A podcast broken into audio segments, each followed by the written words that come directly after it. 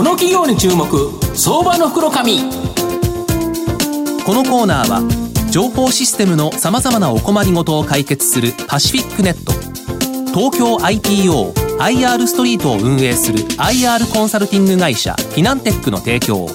財産ネットの政策協力でお送りします。ここからは、相場の福の神、財産ネット企業調査部長、藤本信之さんとともにお送りいたします。藤本さん、こんにちは。毎度、相場の福の神こと、藤本でございます。よろしくお願いいたします。なんかやっぱり寝不足という感じですけどね。残念でしたね。ねえ、すごかった、すごい戦いだったですよね。まあ、あの、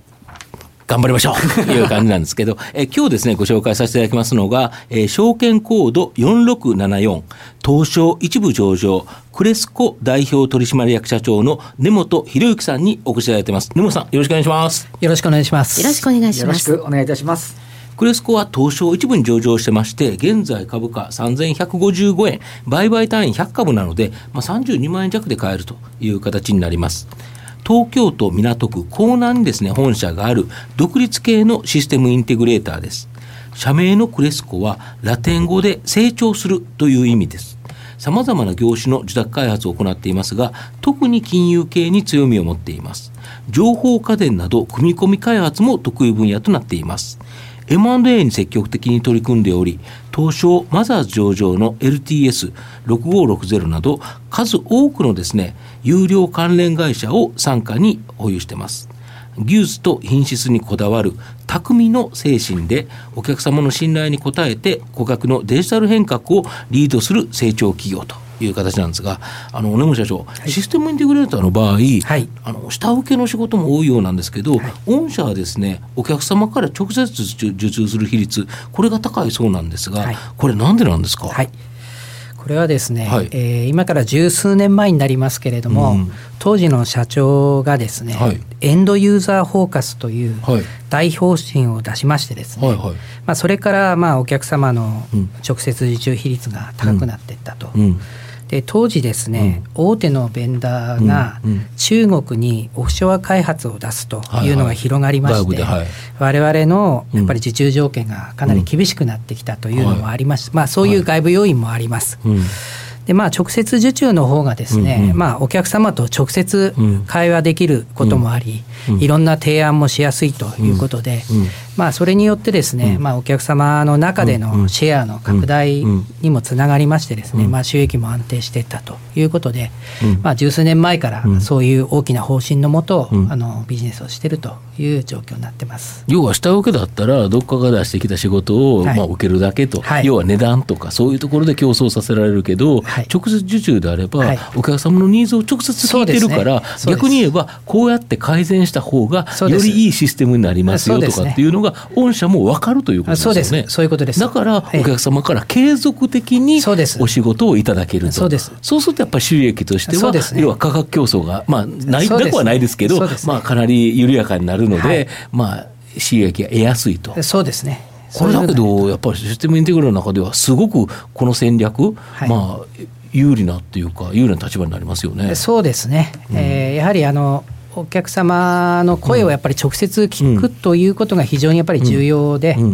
あのそれによって我々もやっぱり、あの成長させられてるというふうには感じはいたします、なるほど、はい、あとあの個別のですね業界に特化したシステムインテグレーターが多い中ですね、はい、御社は確かに金融には積み上げを持つんですけど、はい、流通物流など大型システムまたですね情報家電などの組み込むソフトとですね非常に幅広いですね、まあ、業種、えー、業界からですね、まあ、それもさまざまなシステム、これを受注してるんですけど、これなんでこんなに広いところから取れるんですか、えーとですねはい、あのこれはやはりお客様の IT 投資っていうのが、やっぱ山あり谷ありと、まあ、そうですね。業界によってわーってやるときとちょっとその業界はちょっと落ち着いてそうです。また別の業界そうです、ええ。ですので、うん、まあ、あの受注のリスクの分散を図るために、うん、まあ、いろいろなお客様のシステムを受注しているというのが実態であります。なるほどでやはり、ある業界でやっぱ景気が落ち込んだり、うん、まあ、あの IT 投資の山が過ぎた時ですね、えー、他の好調な業界に仕事をシフトすることで、まあ、技術者の稼働率を高くキープするっていうことが可能になりますので、それによってまあ収益も安定するということになります。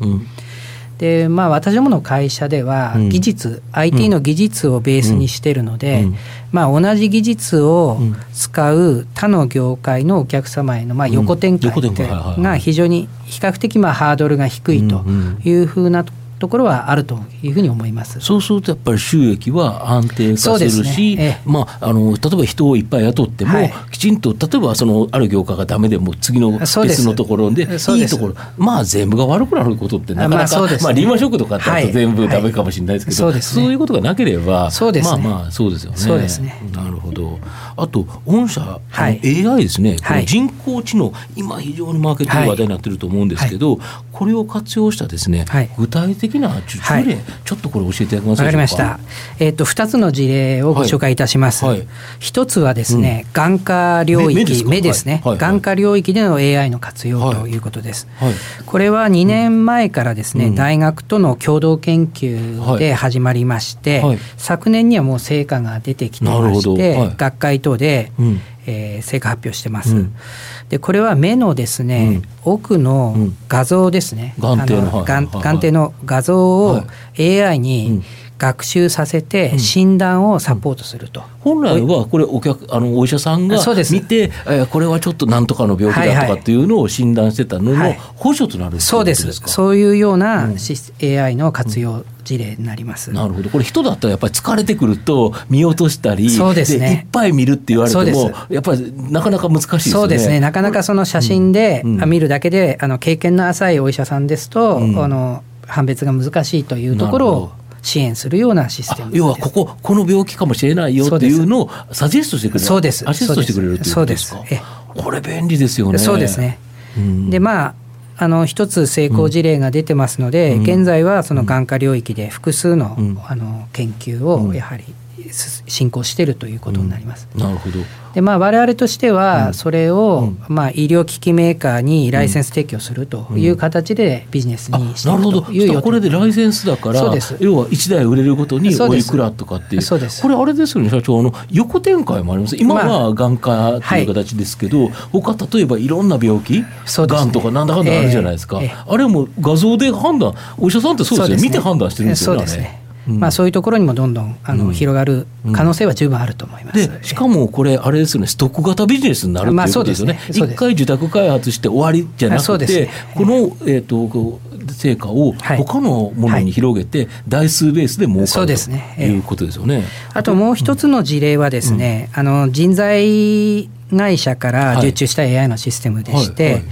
これはその人材会社が顧客の企業からの人材の要望と、自分たちが、そうですね、自分たちがと、自分たの会社に登録されている人材をマッチングに AI を使うということで、もう2年前から本格的に、あの運用されているシステムでして、まあ、今も進化を続けているということで、ここではですね、あの世界的にも有名な IBM のワトソンという AI エンジンを使ってるんですけれども、あの非常に AI、IBM のワトソンを使った、うん、あのシステムの事例としては、成功事例としても世界的にも有名な事例になっております。まあ、そういうところの、対応を私どもでさせていただいているということで。なるほど、はい、ここもだけどすごく面白いビジネスですよね。ね。ええ、今後これまた広他にも広がりそうなそうですね。ありますよね。あの AI の本格活用という意味では非常に、うん、あの先行している事例であるなというふうには思ってます。なるほど、はい、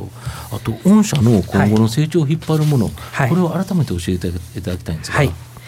えー、とやはり AI 等の新しい技術と M&A というふうに考えてます。なるほど、はい。まあ、クレスコはですね、まあ、優れた最新の IT 技術をいち早く取り込んで、お客様のデジタル変革をリードできる存在でありたいというふうに、まあ、日々努力しております。はいまあ、3年前から、うん、あ取り組み始めた AI 関連のシステムも、今後ますますいろんな業界で、あの使われるというふうに考えておりますので、まああの開発実績を積んで、お客様に多くのお客様に提供していきたいなというふうに思っております。それから MA についてはですね、あのこれも10年ぐらい前から、うん、あのかなり積極的に取り組んでるんですが、はい、グループとしての事業規模の拡大とか、うん、事業内容の補完を目的に、うん、あのシナジーが発揮できるような会社に引き続き積極的に、投資していきたいなというふうに考えております。なるほど。社長あれですねあの、はい、結構決算会見であのお話伺ってるんですけど、はい、あの、IBM のあの和田さん、まあ、本社でいうと事業というとミネルヴァになると思うんですけど、はい、なあの引き合いあるけどなかなか役場までっていうお話だったんですけど、少しこう動きが出てきたっていう動きは出てきておりますね。ええー、出ております。あともう一点あの、はい、M&A も非常に積極的なんですけど、はい、この目利き目利きっていうんですかね、はい、なかなか難しいと思うんですが、はい、このあたりのポイントっていうのはどんなところですかね？やはりですね私ども IT の会社ですので、うん私どももしくは私どものグループの会社とですね、うん、一緒にやってってシナジーが出るかどうか、うん、そこがやはり一つポイントになるかと思ってます、うん、あの例えばですねハードウェアを作ってるような会社とか IT ではあるんですけれども、ちょっと我々がやってるエリアとはちょっと離れてますので、そういうところはあまりやらないで、我々がやってるシステムの開発だとか運用とかそういうようなところをターゲットとして M&A しております、まあ、シナジーも出てくるそうです出てきます。出てきます。グループでまあいろんなやれる対応できる幅が広がってきますので、うん、そういうそうすると大きなお客様からそうです。あの御社グループで受け入れるという形になるということですよね。そういう事例がもうかなりいろいろ出てきてますので、うん、あのそういう形で M&A は進めていきたいというふうに考えてます。なるほどまあ、最後まとめさせていただきますと、はい、えー、クレスコはですね高い技術力を持っており下請けでなくお客様からですね直接受注する案件の比率が高い企業という形になります。でこの直接受注の場合お客様のニーズをですね現場で把握できるため、まあ、改善提案など継続する案件が多くなり、まあ、収益が安定化すると。また、まあ、クラウド、まあ、AI 人工知能ですね。この最先端技術にも積極的に取り入れてまして、まあ、今後ですね大きな成長を期待して、まあ、中長期投資で、まあ、じっくり狙いたい企業だなと思います。今日は証券コード4674東証一部上場クレスコ代表取締役社長の根本博之さんにお越しいただきました。根本さんどうもありがとうございました。どうもありがとうございました。藤本さん今日もありがとうございました。どうもありがとうございました。IT の活用とサイバーセキュリティは企業の生命線東証2部証券コード3021パシフィックネットは IT 機器の導入、運用、保守、処分からサイバーセキュリティまで情報システムの様々なお困りごとをワンストップで解決し、企業の IT 戦略を支援する信頼のパートナーです。取引実績1万社を超えるスペシャリスト集団、東証2部証券コード3021パシフィックネットにご注目ください。この企業に注目、相場の福の。このコーナーは情報システムのさまざまなお困りごとを解決するパシフィックネット東京 IPOIR ストリートを運営する IR コンサルティング会社フィナンテックの提供を財産ネットの政策協力でお送りしました。